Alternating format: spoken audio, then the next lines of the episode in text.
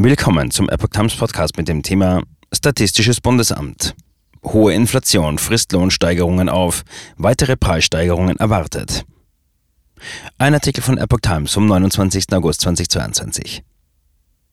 Bereits in den Jahren 2020 und 2021 mussten die Arbeitnehmer nach vielen Jahren des Aufschwungs Reallohnverluste hinnehmen.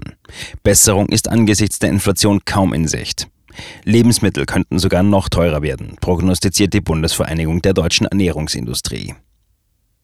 Deutschlands Arbeitsnehmer haben wegen der hohen Inflation trotz Lohnsteigerungen weniger Geld in der Tasche. Zwar waren die Löhne einschließlich Sonderzahlungen im zweiten Quartal 2022 um 2,9 Prozent höher als ein Jahr zuvor, wie das Statistische Bundesamt errechnet hat.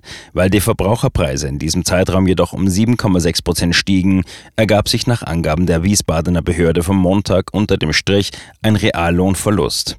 Den preisbereinigten Verdienstrückgang bezifferten die Statistiker auf 4,4 Bereits im ersten Quartal des laufenden Jahres waren die Reallöhne um 1,8 Prozent zum Vorjahresquartal gesunken. Nun hat die hohe Teuerungsrate den Nominallohnanstieg erneut mehr als aufgezehrt. Schon in den Jahren 2020 und 2021 mussten die Arbeitnehmer nach vielen Jahren des Aufschwungs Reallohnverluste hinnehmen. Lebensmittel. Weitere Preissteigerungen möglich.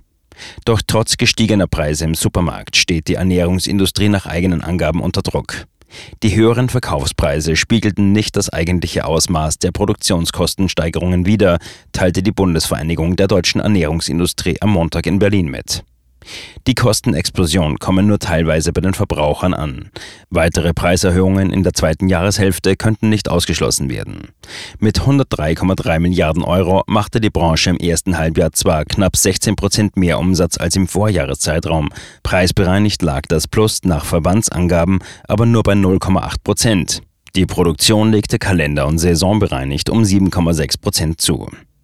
Betrieb und Beschäftigung in der Branche seien zunehmend gefährdet, sagte Geschäftsführerin Stefanie Sabet.